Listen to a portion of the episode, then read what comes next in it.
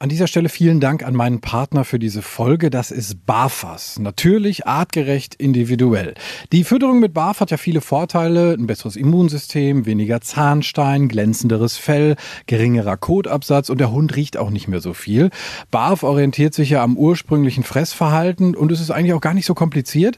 Mit BAFAS Complete schafft ihr nämlich ganz einfach den Einstieg. Auftauen, abwiegen, füttern. Das ist so easy wie Futter aus der Dose, nur halt viel gesünder. Also mein Hund slash Liebbarf. Ich dachte am Anfang auch erst so, boah, das ist aber sehr schwierig, da den Überblick zu behalten. Aber das ging eigentlich super schnell. Morgens das Futter für abends rauslegen, abends das Futter für morgens und fertig. Bei Slash ist die Vorfreude auf sein Barfas-Menü riesig. Gut, man könnte auch sagen, der Sabberfaden ist länger als sonst. Steigt jetzt mit den Barfas Complete Menüs optimal ins Barfen ein, egal ob Junior, der erwachsene Hund oder auch Senior. Bei den Mixen von Barfas ist für jeden was dabei und mit dem Code Hundetalk 2023 bekommt ihr auf www.barfas.com 10% Rabatt auf Frostfutter. Also nochmal der Code Hundetalk 2023 auf www.barfas.com. Die Infos und den Link findet ihr aber auch nochmal in den Show Notes. Danke nochmal an Barfas. Die neue Folge wird euch präsentiert von Hunter. Im Hunter Store in Bielefeld findet ihr auf über 700 Quadratmetern alles, was ihr für den Hund und das richtige Training braucht. In dieser Folge geht es um den Job des Hundetrainers oder der Hundetrainerin. Und wir wollen mal so das so ein bisschen von verschiedenen Seiten beleuchten. Natürlich einmal hauptsächlich ähm, von einem Menschen, der diesen Job macht. Das ist die Jenny von Find Your Man. Die kennt ihr schon aus verschiedenen Folgen. Aber auch von Kunden, von, von Hundebesitzern. Also was ist wichtig? Ich werde natürlich auch meinen Senf dazugeben. Ich bin auch Hundebesitzer, habe auch die eine oder andere äh, Hundeschulerfahrung schon hinter mir. Ähm, aber wir legen mal los mit dir, Jenny. Hi erstmal, schön, dass ich bei dir sein darf. Ja, hallo. Wie hat sich das damals äh, bei dir entwickelt? Weißt du das noch irgendwie so den ersten Moment, wo du gesagt hast, boah, das könnte was für mich sein mit diesem Hundetraining? Ich glaube, da haben ganz viele Hundetrainer eins gemein, nämlich wenn man auf ganz vielen Seiten guckt, da steht immer, in meiner Kindheit bin ich schon mit ganz vielen Hunden immer gegangen, irgendwie so. Es war aber tatsächlich bei mir eigentlich auch so. Von daher kann ich gar nichts Spannendes erzählen. Ja, bei mir hat das als Kind schon angefangen, dass ich viel immer mit irgendwelchen Hunden durch die Gegend gezogen bin. Und ich wusste das tatsächlich schon recht früh, dass ich mal in dem Bereich tätig sein will. Ich habe mit ähm, 16 damals schon so ein ähm, Fernstudium angefangen. Da gab es noch gar nicht irgendwie so ähm, spezielle Hundetrainer-Ausbildungen, die es ja mittlerweile gibt, wirklich mit ähm, IHK-Abschluss und so. Ja, und das war mir damals aber eigentlich alles irgendwie zu oberflächlich. Und dann hat das angefangen und da bin ich sehr viel in verschiedene Praktika gegangen, habe ganz viele Seminare besucht. So ist es gestartet und eigentlich wusste ich da schon, dass ich gerne mal in so einem Hundeschulbereich tätig sein möchte. Ähm, sicherlich noch nichts Spezielles. Also das, was ich heute mache, jetzt so das Mentoring, das war da noch nicht so Thema und habe dann ähm, irgendwann durch ein Praktikum bin ich in einer Hundeschule hängen geblieben, wo ich dann auch elf Jahre mitgearbeitet habe, da ein bisschen unterstützt habe und habe da auch verschiedene Bereiche kennenlernen dürfen. Also sowohl diese Bürotätigkeit als auch in einer angeschlossenen Pension, als auch die ersten Kurse in einer Hundeschule, die ich da mitgegeben habe.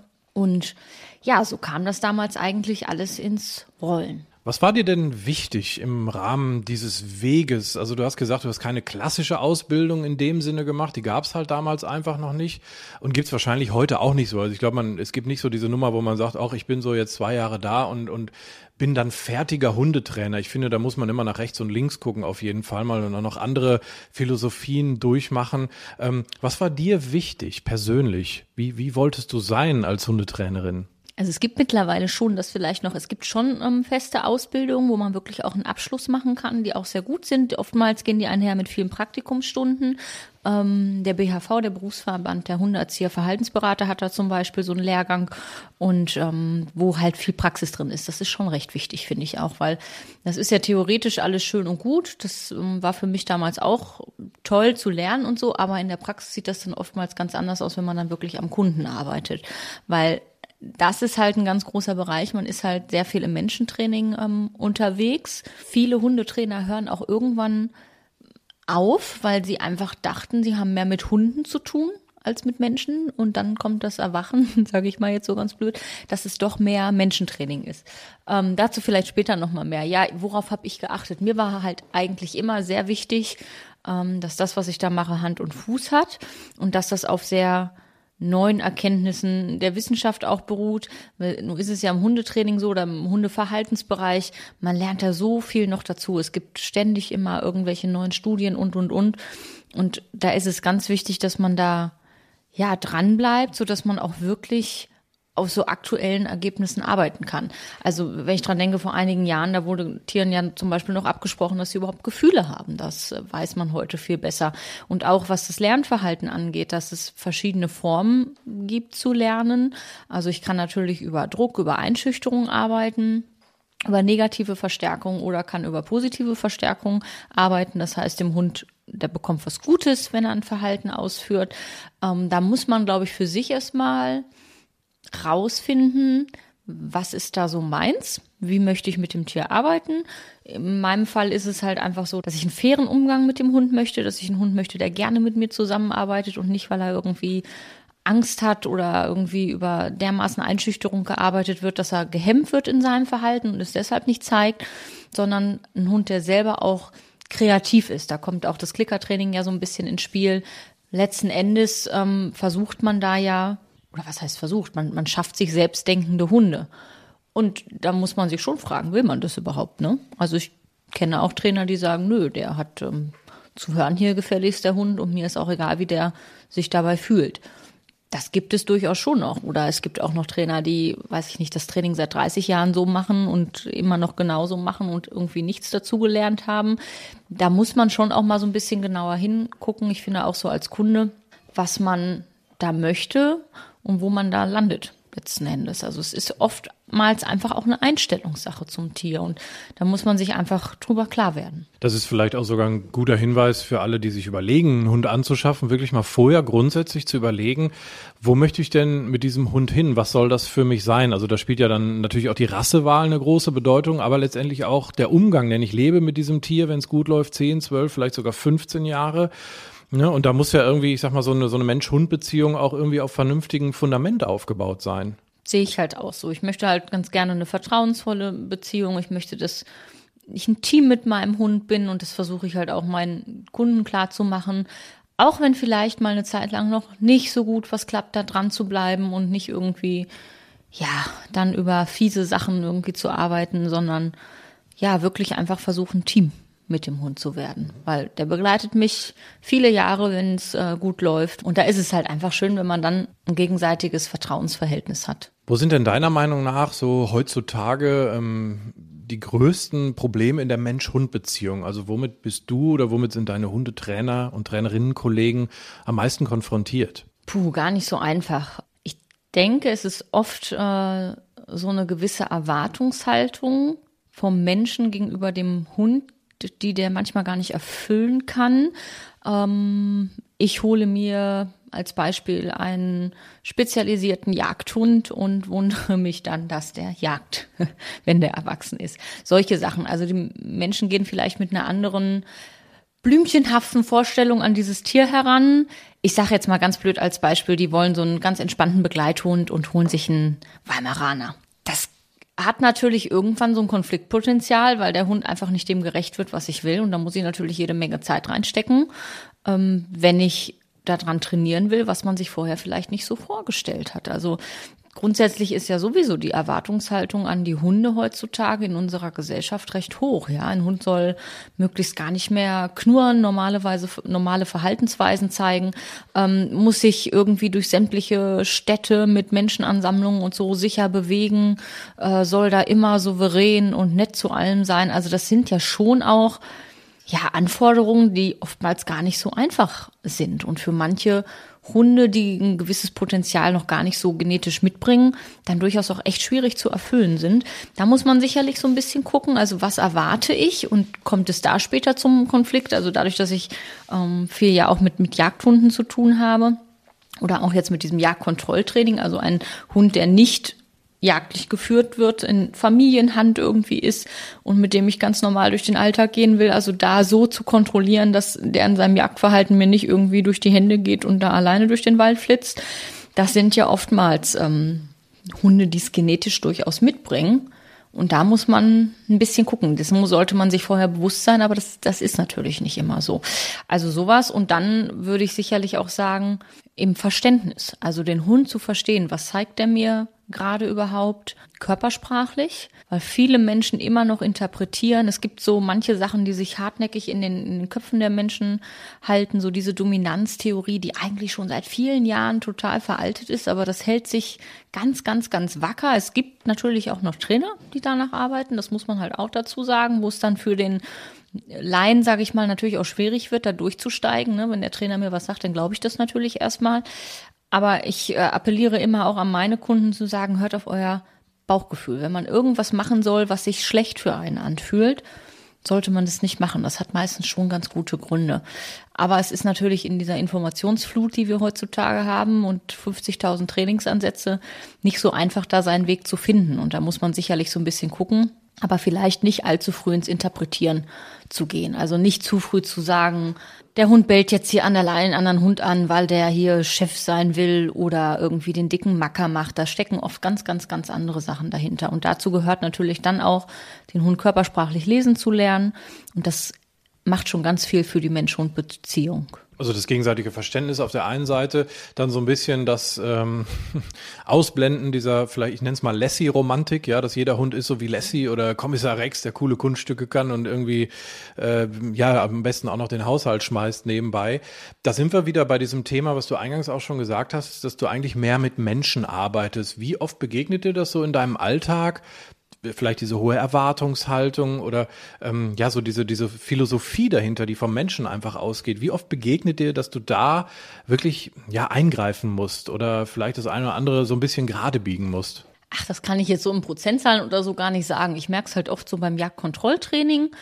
Im Grunde muss man ja sagen, jemand, der zum Training kommt, der hat ja schon entweder einen sehr hohen Leidensdruck oder aber ist durchaus gewillt, da mit seinem Hund zusammenzuwachsen. Ich ähm, denke da gerade zum Beispiel an eine Kundin, die eine ganz tolle Einstellung von Anfang an gehabt und hat gesagt, ich möchte einfach ein Team mit meinem Hund werden, der soll nicht draußen irgendwie gar kein Interesse mehr an solchen Reizen haben, im Wald zum Beispiel, aber ich möchte ihm schon auf eine faire Art und Weise klar machen, wie der mit mir zusammenarbeiten kann. Das ist natürlich eine, eine Traumkundin, sage ich mal, ne, weil die eine tolle Einstellung schon mitbringt.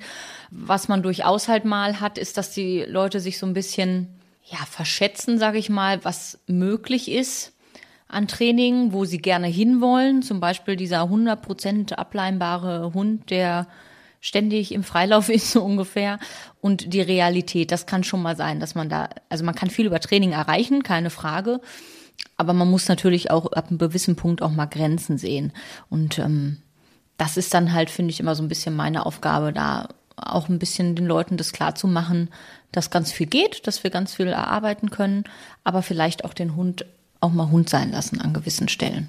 Würdest du sagen, dass dieser Schwerpunkt der, der Menscharbeit, ähm, gilt das nur für den Bereich Erziehung oder sagst du auch, das gilt auch zum Beispiel für Auslastung? Du hast dich ja spezialisiert zum Beispiel auf Dummy-Training, auf äh, Scent Detection, also Geruchssuche äh, und das Mantrailing. Begegnet dir das da auch? Auf jeden Fall. Also da ist es gleichermaßen wichtig. Also wenn man zum Beispiel beim Mentrailen bleibt, da muss ich auch gucken, was habe ich da für ein Mensch-Hund-Team, was kann der Hund leisten und durchaus auch mal sagen, da sind jetzt so Grenzen bei diesem einen bestimmten Hund. Ja, also wenn jetzt jeder Hund das äh, so toll machen könnte, dass er in Einsatz kann, dann hätten wir ja keine Probleme mehr. Das ist aber eben nicht so und das muss man manchmal so ein bisschen einsortieren. Nicht, dass der Mensch dann in so eine Auslastungsgeschichte ähm, reingeht und eine wahnsinnige Erwartungshaltung an diesen Hund mitbringt, die der gar nicht erfüllen kann. Das fände ich halt schade und dann muss man auch ehrlicherweise sagen, da geht der Spaß dann auch auch irgendwann verloren. Und man macht ja eine Auslastungssache ähm, mit dem Hund zum einen, ja, um den Hund in seinen Bedürfnissen zu befriedigen, aber es soll ja auch beiden Spaß machen. Das ist halt auch ein ganz wichtiger Faktor. Und wenn der Mensch da zu verbissen dran geht, weil er sich und dem Hund zu viel Druck macht, weil er zu viel erwartet, dann geht der Schuss natürlich auch nach hinten los. Und das ist in den Auslastungsbereichen ganz genauso wie in der Erziehung. Und auch da ist es ja immer so, dass ich auch ein gewisses Verständnis erstmal für den Hund kriegen muss. Für Körpersprache zum Beispiel ist ja ganz, ganz wichtig beim Mentrailing, das zu interpretieren, irgendwann zu sagen, wann arbeitet der Geruch, wann läuft er einfach nur noch durch die Gegend, wann hat er nichts mehr. Also da kommt das so mit einher natürlich automatisch. Aber man muss oft Erwartungshaltungen so ein bisschen einsortieren. Wie viel Psychologe bist du dann? Also wenn ich mir jetzt vorstelle, du hast eine Gruppe, wo der eine Hund, ich sage jetzt mal ganz plump, besser ist als der andere. Wir haben ja gesagt, wir nehmen die Hunde idealerweise so, wie sie sind. Aber ich glaube, Menschen neigen dazu, irgendwie so ein Ranking zu erstellen und zu sagen, boah, dein Hund hat aber jetzt irgendwie 300 Meter mehr gearbeitet und das war gut und meiner war nicht so toll. Wie sehr bist du da Psychologe und, und ja, moderierst so in dieser Gruppe auch und, und, und stellst klar, was da eigentlich gerade so passiert? Mm, es kann zum einen, also wenn man bei diesem Beispiel bleibt, der eine Hund ist besser in Anführungsstrichen, das müsste man ja auch erstmal für sich definieren, ähm, als der andere. Es ist schon so, dass das manchmal auch sehr befruchtend für so eine Gruppe sein kann, weil es ein bisschen anspornt, auch zu üben und da dran zu bleiben. Es kann aber auch so sein, dass man zu sehr ins Vergleichen kommt, wo man dann wieder bei diesem Einsortieren äh, ist, wo man dann sagen muss, ne, das ist aber ein anderer Hund und der bringt andere Wesensmerkmale mit und eine andere Motivation vielleicht, um, um Geruch zu arbeiten, solche Sachen. Ähm, das kann so und so sein. Man muss das schon einschätzen. Ich, es ist halt, ich habe das ja anfangs schon gesagt, es ist schon ganz viel Menschentraining. Ich versuche da auch immer in gewissen Bereichen mich fortzubilden. Ich war jetzt erst wieder auf einem ganz tollen ähm, Seminar, vier Tage lang. Ähm, da muss man schon so ein bisschen dranbleiben. Es ist halt auch eine gewisse Form von Coaching natürlich, die man da macht und so ein paar Grundlagen braucht man da schon. Ich muss ja dem Menschen klar machen, wie er seinen Hund trainieren soll. Ja, also ich nehme dem ja nicht den Hund ab und sage so, ich äh, mach das jetzt mal, sieh zu, wie du zu Hause klarkommst, sondern du musst ja den Menschen immer anleiten und da steht der Mensch einfach im, im Vordergrund. Du hast nicht irgendwie ständig Hunde an der Leine oder so. Und das sind, glaube ich, oftmals so Dinge, die ähm, beim Hundetrainer unterschätzt werden, dass man halt ganz, ganz viel auf den Menschen eingehen muss. Mir ist halt super wichtig, auch die Teams immer da abzuholen, wo sie gerade stehen. Ich habe zum Beispiel heute eine, eine, offene Gruppe, das heißt, da kommen Hunde, die durchaus einen unterschiedlichen Trainingsstand haben, im, im Dummy-Training. Und da sind jetzt zwei dabei, die recht frisch eingestiegen sind. Und da sind aber auch welche bei, die das schon so ein bisschen länger machen. Das heißt, ich muss gucken, dass ich die Aufgaben so ein bisschen ähm, abwandle, je nach, je nach Team. Das kann man aber in dem Bereich ganz gut machen. Ähm, und man muss halt gucken, wie weit ist dieses einzelne Team schon. Das Verständnis ist ja nach, ich sage jetzt mal, sechs Wochen noch nicht so, wie wenn ich das zwei Jahre schon mache mit meinem Hund, diese Auslastungsform. Und da muss man halt gucken, wo muss man dieses Mensch-Hund-Team entsprechend abholen und gucken, dass der Mensch lernt, seinen Hund gut zu lesen und zu trainieren. Dass der halt später auch mal, wenn er eine problematische Situation hat, darauf eingehen kann und weiß, ah, wie kann ich denn jetzt die Trainingsschritte machen, um zu diesem Verhalten XY zu kommen. Mir ist es ganz, ganz wichtig, ähm, dass der Mensch immer den Weg dahin weiß.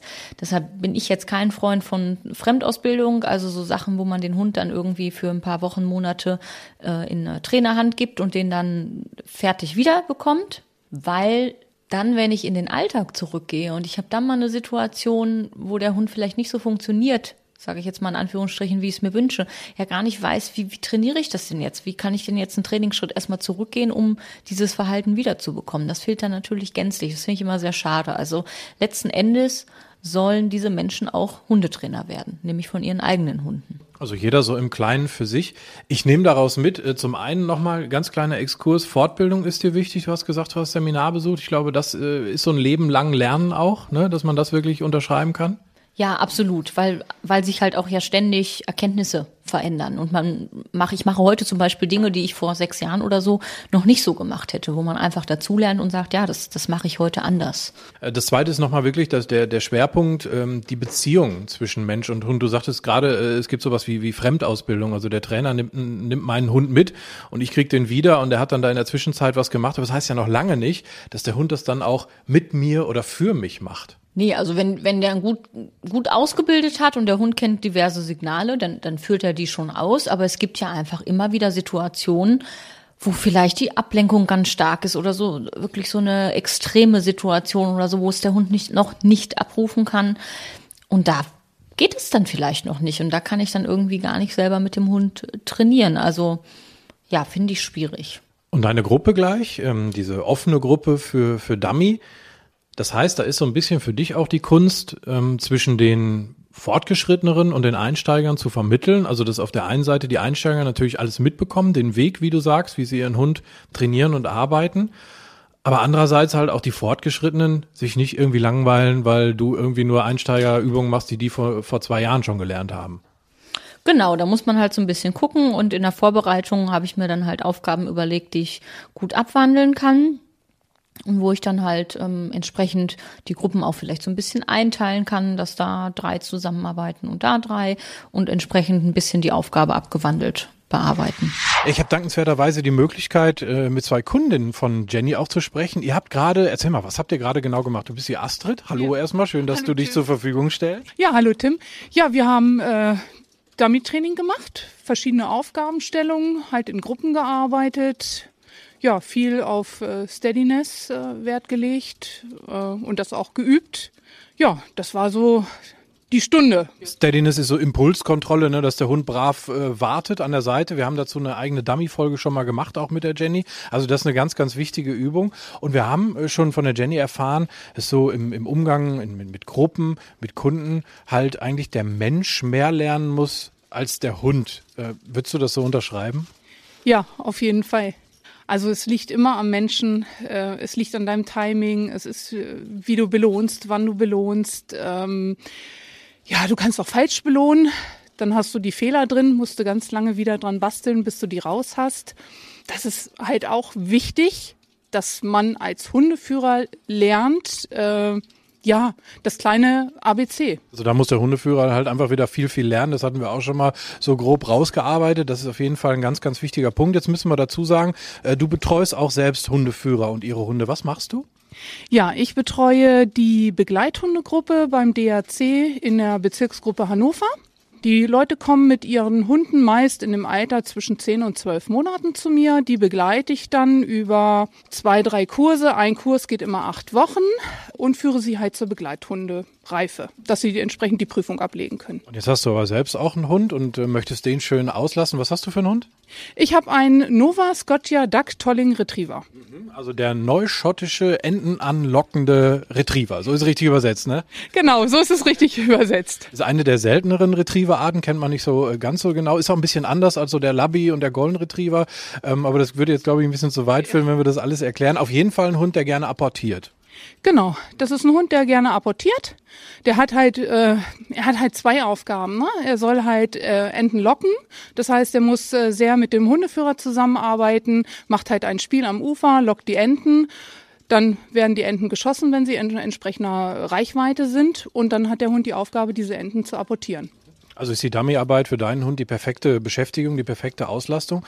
Was ist dir wichtig gewesen? Also warum bist du hier? Wie, wie bist du auf die Jenny gekommen? Also es geht jetzt nicht darum, irgendwie Werbung zu machen und zu sagen, das ist die einzig wahre, sondern einfach so von, von deinem Gefühl her. Wie hast du dich schlau gemacht? Also ich habe ganz viel recherchiert im Internet, äh, Facebook, ähm, ja, weil man ja eine gewisse Vorstellung hat, wie will ich mit meinem Hund äh, trainieren. Und wie du ja sagtest, der Toller oder der Nova Scotia Duck Tolling Retriever ist so ein bisschen die Ausnahme unter den Retrievern, weil er halt ein anderes Aufgabengebiet hat als, als die übrigen Retriever. Ähm, und dadurch wird er halt immer ein bisschen belächelt, weil er halt auch laut ist bei der Arbeit. So, und äh, ja, wenn du halt zu Retriever-Leuten gehst, Retriever-Trainern, äh, dann hast du das Problem, dass sie nicht gut mit diesem Laut umgehen können. Ähm, ja, und du als Hundetrainer wirst demotiviert, wirst auch ungerecht gegenüber deinem Hund, weil du sagst, naja, die anderen sind alle leise, irgendwie muss ich das auch hinkriegen. Äh, so, und äh, das war halt das Augenmerk darauf, dass ich jemanden gesucht habe, der alle Rassen arbeitet. Ähm, und bin dann über ja Umwege auf Jenny gestoßen und habe mir mal ihre Seite angeschaut und habe mir gedacht, ey, das hört sich alles super an. Und äh, habe dann halt einen Kurs bei ihr belegt und habe gedacht, gut, es sind halt drei Module und fängst mit dem ersten an. Äh, und es hat wirklich super funktioniert. Was muss da für dich passen? Kannst du das beschreiben? Also passen muss auf jeden Fall schon mal die Konstellation äh, Trainer und Hundeführer die ist sehr wichtig. Also, dass du Vertrauen hast in, in den Trainer, dass du sagst, ähm, und dass du auch das Gefühl hast, dass du ernst genommen wirst. Wenn du etwas nicht verstehst, das nochmal hinterfragst, dass der dann nicht mit den Augen rollt, äh, sondern dir dann erklärt, warum machen wir das so, wie ist es aus Sicht des Hundes ähm, und dass man halt entsprechend auch äh, ja auf die verschiedenen Rassen eingehen kann Nicht, dass man sagt, so, das ist jetzt ein Retriever, der muss es können, sondern auch individuell nach dem Hund schaut. Ne? Nicht nur nach dem Rassemerkmal, sondern sagt, wie ist eigentlich dieser Hund drauf? Wie ist der? Ist der spritzig? Ist der nicht spritzig? Braucht der mehr Motivation? Muss der mehr runtergefahren werden? Ähm, und das hat uns im ersten Modul so gut gefallen. Und ich sag mal, ich hatte einen schreienden Hund im ersten Modul und ich habe jetzt einen leise arbeitenden Hund. Ja, und äh, das zeigt mir einfach, dass ich da die richtige äh, Wahl bei dem Trainer getroffen habe. Also habt ihr das quasi gemeinsam mit Jenny, mit dir und mit deinem Hund euch so erarbeitet. Jetzt hast du natürlich aber auch schon eine Basis, ähm, dadurch, dass du selbst äh, Hundeteams, also Hund-Mensch-Teams trainierst. Was würdest du denn jemandem äh, raten bei der Hundetrainersuche, der jetzt vielleicht den ersten Hund hat? Wie, wie kann man da irgendwie so ein Gefühl für eine gute Hundetrainerin, für einen guten Hundetrainer entwickeln? Das ist unheimlich schwierig, finde ich, oder? Ja, es ist wirklich schwierig. Ähm, also ich würde als Ersthundbesitzer, würde ich wirklich, bevor der Hund zu mir kommt, verschiedene Vereine oder auch Hundeschulen in meiner Umgebung besuchen. Ich würde mich erstmal schlau machen, wie arbeiten die überhaupt? Ist das so das, wie ich den Hund auch arbeiten möchte? Äh, und dann würde ich mir das anschauen äh, und dann vielleicht auch nicht nur mal einmal hingehen, sondern vielleicht auch ein zweites Mal unangemeldet einfach erscheinen, sich an den Zaun stellen, sagen, ich gucke heute noch mal zu äh, und sich dann halt entsprechend ein Bild machen, ob das, was dort gezeigt und angeboten wird, zu einem passt. Ich danke dir ganz herzlich für das offene Gespräch. Ja, bitteschön, Tim. Wir haben noch eine Kundin da, die Heike. Hallo Heike. Hallo Tim. Du bist, ich würde mal sagen, eine sehr erfahrene Hundehalterin, oder? Naja, ich habe zwar schon irgendwie gute 20 Jahre Hunde, aber ob ich deswegen erfahren bin? Hm. Aber stimmst du dem auch zu, das was Jenny und die Astrid gesagt haben, dass, ähm, dass wirklich auch mehr die Menschen trainiert werden? Also ist es so, dass du sagst, ich lerne ganz viel dazu, auch mit jedem Hund, den du vielleicht schon hattest? Auf jeden Fall. Jeder Hund ist anders. Du musst jeden Hund irgendwie anders behandeln, ihn anders ansprechen und es steht und fällt immer mit dem Menschen. Gib uns mal so einen kleinen Überblick. Was machst du mit deinen Hunden? Also welche, welche Disziplin, welche Auslastung, welche Erziehungsgeschichten? Also ich habe mal angefangen, das war auch, da habe ich dann Sabine Winkler kennengelernt, das war sehr schön mit dem Tierheimhund aus Bielefeld. Ähm, mit dem habe ich ganz normal Begleithundeprüfung und sowas gemacht. Und dann kam der nächste Hund Theo, mit dem habe ich dann eine Therapie- und Behindertenbegleithundeausbildung gemacht. Dann kam Border Collie Mix, Agility. Ähm, und dann jetzt mit Bruno und Cleo bin ich Gott sei Dank ans Trailen gekommen durch einen Zufall, den ich nicht missen möchte. Also ich war in einer mittelmäßigen Hundeschule in Hannover und die hat halt einen äh, Tagesworkshop mit Jenny angeboten. Wir haben geschnuppert und unser Herz verloren. Feuer gefangen am Menschwelling. Kann ich verstehen, kann ich verstehen. Also du hast schon sehr viele verschiedene Disziplinen auch gemacht. Mit den Hunden, du sagst Border Collie Agility, das ist ja also irgendwie so ein Klassiker, ne? Ähm, Dummyarbeit machst du ja mit der Cleo, ist ein, ist ein Labrador, ne, ein schwarzer. Und, und halt eben Trailen. Ähm, was ist dir wichtig? Du hast ja dann schon auch, schon auch sehr viele Trainer miterlebt, so in deiner Laufbahn, sehr viele Ausbilder. Was ist dir da wichtig? Also wichtig ist mir ganz persönlich, dass der Mensch, der trainiert, ein Gefühl für Hunde hat. Und das ist eigentlich für mich das Wichtigste. Zusätzlich muss der Mensch natürlich auch noch ein Gefühl und ein Gespür für Menschen haben. Das fehlt mir zum Beispiel. Ich sehe ganz viel bei Hunden und denke mir immer, wie blöd ist eigentlich der Mensch an der anderen Seite. Und ich glaube, das ist die, die Kombination, die stimmen muss bei einer guten Hundetrainerin. Also würdest du, sag ich mal, im, im persönlichen Miteinander mit der Hundetrainerin vielleicht zwei, drei kleine Abstriche machen, wenn du sagst, die ist perfekt für meine Hunde? Ja, klar. Also, wenn die perfekt für meine Hunde ist, dann muss ich damit klarkommen. Allerdings, wenn die perfekt für meine Hunde ist, ist sie auch perfekt für mich. Das ist ein sehr, sehr schöner Satz. Wenn dich mal Leute fragen, die haben jetzt so ihren ersten Hund, ähm, was würdest du denen für Tipps geben? Was, was sollen die machen? Wie sollen die an dieses, ich sag mal, Projekt Hund rangehen? Weil es ist ja wirklich ein lebenslanges Projekt, also ein Hundeleben lang. Ich glaube, das ist ganz, ganz schwierig. Durch Lesen finde ich oder habe ich die Erfahrung gemacht, äh, findet man gar nichts raus, weil alle Hundetrainer und Trainerinnen haben ganz tolle Seiten und da stehen ganz tolle Sachen und wie toll sie alle sind und was sie für Ausbildungen haben und und und. Und dann geht man mal hin und guckt sich das an, macht vielleicht sogar eine Schnupperstunde, die eventuell umsonst ist, vielleicht aber auch 70 Euro kostet, je nachdem. Und da muss man einfach auf seinen Bauch hören. Passt das, passt das nicht? Wird mein Hund angefasst? Wie wird mein Hund angesprochen? Wie werde ich angesprochen? Ähm, um da dann, und selbst das ist ganz am Anfang sehr, sehr schwer. Weil ich glaube erstmal ja so einer Trainerin oder einem Trainer. Das sind ja keine Götter in Weiß, aber es sind Leute, die Erfahrung haben sollen. Erstmal glaube ich das. Aber dann spielt, glaube ich, ganz, eine ganz, ganz große Rolle, wirklich zu gucken, was passiert mit mir und meinem Hund? Kommen wir damit klar? Ähm, und wie verhält sich mein Hund? Und das, ich glaube, das, das ist das A und O. Ich muss meinen Hund verstehen lernen. Da merke ich, das ist ein wirklich ein, äh, ein stetiger Prozess. Die Astrid hatte eben gesagt, ähm, am besten schon vorher auch, bevor man sich einen Hund anschafft, wenn es möglich ist, sich Hundeschulen angucken, Trainer angucken, mitmachen. Und du sagst halt auch wirklich dann während des Prozesses natürlich immer darauf achten. Und da muss man vielleicht auch einfach mal den Mut haben und sagen, hm, das ist jetzt nicht das Richtige an dieser Stelle für meinen Hund. Vielleicht für einen anderen Hund wäre es gut, aber für meinen gerade nicht. Hast du es auch schon mal erlebt? Hast du gesagt, sorry, ich kann an dieser Stelle nicht weitermachen, weil es passt nicht?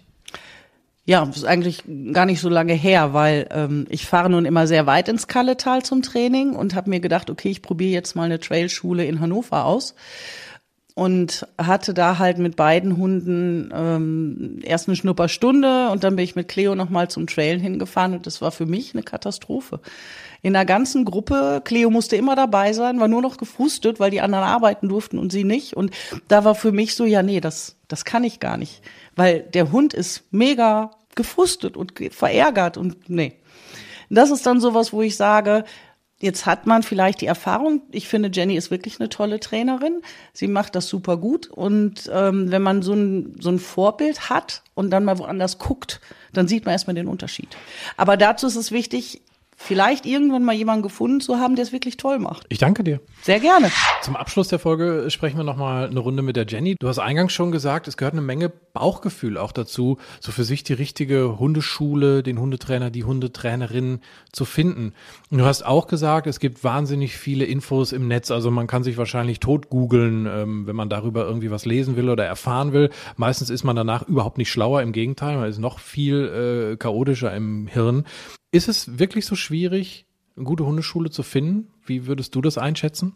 Ich glaube, schwierig ist, dass man ja am Anfang, ich sag mal, ich bekomme meinen ersten Hund und ja, habe ganz viele Angebote. Ich glaube, da ist es einfach schwierig, überhaupt einen, Draht zu kriegen oder überhaupt erstmal die Info, dass es da so Unterschiede gibt. Ich denke, dass der Mensch einfach da hingeht und sagt, das ist ein Trainer, der wird's ja wissen. Und das birgt aber eine ganz, ganz große Gefahr, weil dem eben nicht so ist. Und es können, das muss man halt einfach dazu sagen, immer noch jeder in Deutschland einfach eine Hundeschule aufmachen. Ich kann ein Buch lesen und sagen, oh, ich weiß jetzt genug, ich äh, mache eine Hundeschule auf. Und deshalb muss man da schon so ein bisschen hingucken, was bringt dieser Trainer da fachlich mit? Was hat er schon gemacht? Oder äh, ist das jemand, der jetzt, ich sage das jetzt mal ganz extrem, einfach ein Buch gelesen hat und, und macht eine Hundeschule auf? Das ist so ein bisschen die Gefahr dabei. Und das ist natürlich super schwierig, wenn man so seinen ersten Hund hat und noch gar nicht weiß, wo muss ich da überhaupt drauf achten. Das ist einfach so. Und ja, das wäre natürlich toll, wenn man sich da vorher Gedanken macht, aber aktuell sieht die Realität leider noch so ein bisschen anders aus. Aber ich glaube, die Tendenz ist schon da, dass die Leute ähm, ein bisschen genauer hingucken und auch genauer wissen, was möchte ich mit meinem Tier machen oder nicht. Also wenn da jetzt jemand ähm, sehr stark über, über Druck irgendwie arbeitet, da gibt schon viele Leute, die sagen, nee, ich, ich möchte diese Art der Ausbildung so gar nicht mehr machen. Ich möchte einfach nett mit meinem Hund umgehen. Das mal so als Beispiel vielleicht. Ne? Da, da muss man vielleicht so ein bisschen gucken, ähm, ist man wieder beim Bauchgefühl letzten Endes, ne? was, was da so geht. Aber ich kann das total bestätigen. Mein erster Hund ist knapp zehn Jahre her jetzt, dass ich den bekommen habe. Auch da so, puh, wo gehst du denn hin? Welche Hundeschule?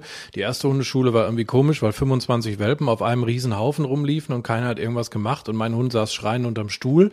Die nächste Hundeschule hat mir für mich erstmal da, für meinen Wissensstand, der minimal war, eigentlich ein schlüssiges Konzept mit auf den Weg gegeben. Da habe ich gesagt, jo, das passt, das klingt gut. Und irgendwann habe ich aber gemerkt, oh mein Gott, das ist eine Katastrophe, mein Hund geht kaputt dadurch. Und, und darüber habe ich mich dann halt auch ein bisschen mehr mit der Materie beschäftigt. Das heißt also, auch da ist ja schlussendlich, ja, bei mir war es tatsächlich das Bauchgefühl, wie du schon sagst, ja, ist ganz, ganz wichtig, ne? Absolut. Und Welpenspiele, das ist ja auch so ein Thema für sich schon wieder. Dann könnte man schon wieder eine ganze Folge wahrscheinlich zu aufzeichnen. Also lieber keine als schlechte, sage ich immer. Ähm, es ist ganz schwierig geworden, ähm, gute Welpenspiele zu finden, also genau das nämlich nicht zu haben, was du gerade erzählt hast. 25 Hunde, die einfach zusammengelassen werden, die Menschen trinken Kaffee und eine Stunde spielen diese Welpen da, so im Extremfall. Äh, was bitte soll der Hund da lernen? Das, das kann nur schief gehen. Wirklich gute Welpenspiele, die gucken, mit entsprechender Anzahl von Trainern, also wenn ich da wirklich 20 Welpen rumlaufen habe, dann sind da auch mehrere Trainer anwesend, dann werden die nach Größen getrennt, dann wird nach Alter so ein bisschen geguckt, nach Spielstil. Ich kann nicht, ich sage jetzt mal ganz extrem, eine Dogge zusammen mit einem Chihuahua da einfach in so einen Auslauf packen. Das geht nicht, selbst wenn beide total nett sind, dann muss ich nur einmal irgendwie blöd die Pfote nehmen, dann ist Welpe hin oder hat aber echt eine schlechte Erfahrung gemacht, nämlich dass es weh tut. Also da muss ich schon ganz genau hingucken, sind da erfahrene Trainer am Werk? Sind da mehrere? Wird da wirklich gut drauf geachtet? Ist es halt nicht nur Freispiel, so dass der Hund lernt, du andere Hunde und ich spiele eine Stunde, sondern sind da schon erste Übungen mit dem Menschen drin, dass der Hund auch wirklich lernt, ich konzentriere mich auf meinen Menschen und der ist wichtig, auch wenn da andere Hunde rumlaufen. Und Spielzeiten sind relativ kurz, gerade bei den Lütten, die sind total schnell kaputt und man sagt ja immer so schön, nach müd kommt blöd. Das ist auch bei den äh, Welpen so. Also da muss man wirklich ganz genau hingucken. Und wenn man ähm, da nichts hat, dann lieber keine und gucken, wo man in der Umgebung souveräne Hunde hat, mit denen man die mal zusammenlassen kann, wo ich wirklich weiß, die sind ganz sauber in ihrem Verhalten. Das ist dann tausendmal besser, als irgendwo hinzugehen, wo es drunter und drüber geht. Und da ist es auch ganz häufig so, dass die Leute schon, das ist genau das, was du gesagt hast, ein, schlechtes Bauchgefühl haben, wenn der Hund sich zum Beispiel die ganze Zeit verkriecht. Und dann gibt's ja immer noch so Kommentare wie, ja, der muss jetzt aber alleine klarkommen und äh, ne, du kannst jetzt in dem Fall irgendwie deinen Hund nicht schützen oder so, was natürlich fatal ist, wenn der Hund in dem Alter schon lernt, dass du eben nicht für ihn da bist und er auf dich ähm, vertrauen kann. Also da echt unbedingt bitte, bitte nachgucken, weil so wird da die Basis für ganz blöde Sachen gelegt teilweise. Jetzt könnte ich aber doch einfach mal kritisch auch sagen, äh, auch rückblickend auf das, was du gesagt hast, ich kann ein Buch lesen und eine Hundeschule aufmachen. Es gibt doch diesen wunderbaren Paragraphen 11, da sollen doch äh, Hundeschulen mit überprüft werden im Grunde genommen auf ihre Tauglichkeit und dann müssten doch diese schwarzen Schafe hinten überfallen.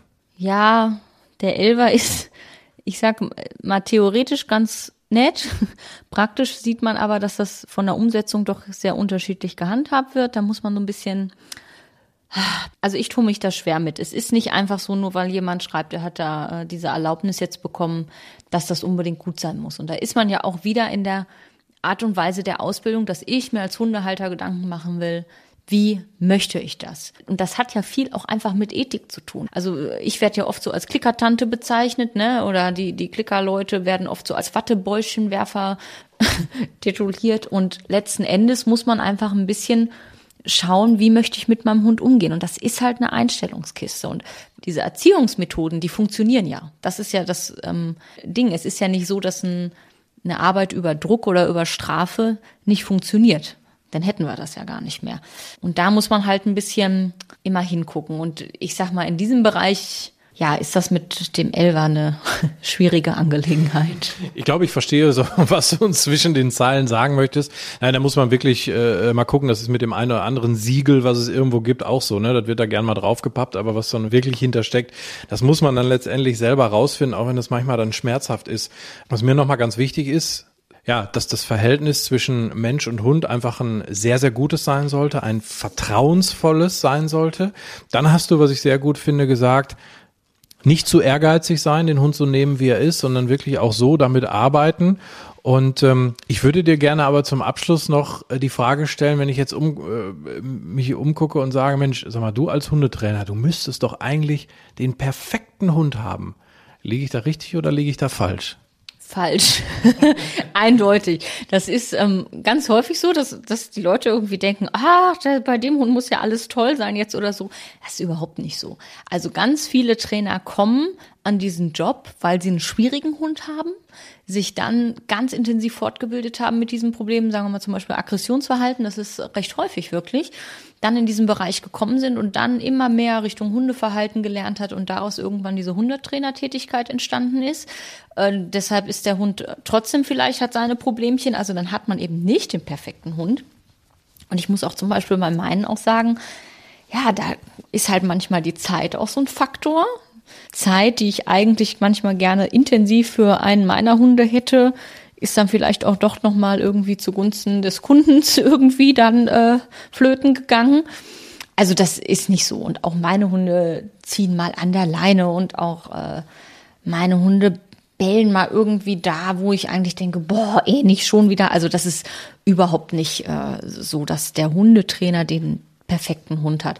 Warum auch? Die Hundetrainer, Hunde sind ja keine anderen Hunde. Das sind genauso Hunde, die ihre Problemchen mitbringen, oftmals Tierschutzhunde auch, die eine Vergangenheit haben. Und natürlich ist es sicherlich ein großer Vorteil, wenn man weiß, wie man im Training gut ansetzen kann und schon am Anfang, wenn man so einen Hund dann vielleicht neu hat, ähm, schon gegensteuern kann bei manchen Dingen oder Sachen fördern kann, wie jetzt bei meinem aktuellen Welpen. Da kann man natürlich ganz anders drauf eingehen, weil ich weiß, wo ich mit dem hin will und schon ganz früh da starten kann mit leichten kleinen Sachen. Das hat schon Vorteile, aber deshalb ist das auch nicht der perfekte Hund. Ich habe aber den perfekten Satz den ich aus unserer Folge äh, rausziehe, fand ich sehr, sehr gut, weil da verdammt viel drinsteckt, nämlich werdet selbst Hundetrainer, nämlich eures eigenen Hundes. Das finde ich super gut, weil da auch so alles drinsteckt, was so in, in, in meinem Werdegang halt auch so war. Äh, da kommt man naiv äh, an den Hund, übernimmt aber trotzdem Verantwortung und sagt sich, Mensch, ich muss damit jetzt irgendwie klarkommen und ich will das auch und bilde mich fort. Ich habe dann auch Praktika besucht und geguckt und getan, wie kann ich meinem Hund irgendwie der beste Partner sein, sage ich mal ist auch für mich so ein Ding, äh, was damit reinfällt. Der Hundeführerschein fände ich total wichtig, glaube ich, wenn mehr Leute einfach wissen, was sie da an der Leine haben. Du hast es eben gesagt, Körpersprache des Hundes kennen, also wirklich den Hund auch mal gut kennen. Und ähm, ja, bei einem Kind ist es ja nicht anders. Da macht man sich auch Gedanken, wie kriege ich so ein äh, Kind groß. Ne? Da kann ich auch nicht einfach sagen, hier das kommt jetzt und fertig. Also so ein bisschen Verantwortung übernehmen und sich damit auseinandersetzen, ist schon nicht verkehrt. Oh, ist jetzt ein kritisches Schlusswort, ne? Ja, groß werden die Kinder ja auch, ne? Und die Hunde auch. irgendwie. Aber vernünftig. Vernünftig ist dann was anderes nochmal. Sicherlich, ja. Ja, das äh, stimmt schon. Das war sehr aufschlussreich, sehr spannend, mal so auf die andere Seite des Hundetrainings zu gucken, aus Sicht des Hundehalters, nämlich auf den Hundetrainer. Ich danke dir. Ja, sehr gerne. Danke, dass du da warst. Diese Folge wurde euch präsentiert von Hunter. Schaut mal im Shop vorbei in Bielefeld. Da gibt's richtig gemütliche Hundebetten für den verdienten Schlaf nach dem anstrengenden Training. Wenn es Nacht wird, kommen zwei tiefe Stimmen in deinen Podcast-Player, um dich mit ihren Geschichten ins Bett zu bringen. Rote Bar ist dein Einschlaf-Podcast zum Einkuscheln und Wegschlummern. Ich hatte mal eine Freundin, wenn wir zusammen im Urlaub waren, dann ging sie in den Pool und dann guckte sie mich an. Ah, ich habe schon gemacht. Ah. Dann ins Meer. Ah, ich habe schon gemacht. Und die machte immer direkt überall ins Wasser rein. Was war sie für eine Rasse? Ein Collie oder? Eine Blondine. Hör ihn zweimal, dreimal, zehnmal und schlaf immer wieder dabei ein. Tim und Matze brummen dich zur Late Night in den Schlaf. Was hältst du so von dickeren Bettdecken? Ich bin sowieso ein kleines Heizkraftwerk im Bett. Ist wirklich so. Ich entwickle wahnsinnige Hitze nachts. Ich schwitze Ja. auch oftmals sehr viel. Na, wenn jemand an mir klebt, das Ach, kann wenn man so nicht zu leiden. zweit, kannst du nicht haben. Ja, zu zweit schon, aber bitte, bitte ein bisschen Abstand halten. Also so einschlafen ist okay, aber dann bitte irgendwann lösen und in seinen Bereich rüberrollen. Ich schlafe besser, wenn ich zu zweit schlafe. Ich glaube, es ist Gewohnheit. Das kann sein. Ich glaube, wenn man sich ein halbes Jahr hinter seinen Chef legen würde, dann würde man den von heute auf morgen vermissen. Das ist so ein bisschen wie das Stockholm-Syndrom. Kennst du das? Wenn der Entführer von einem lässt, dann vermisst man den. Schöne Träume mit Rote Bar Podcast, dem entspanntesten Podcast in Deutschland.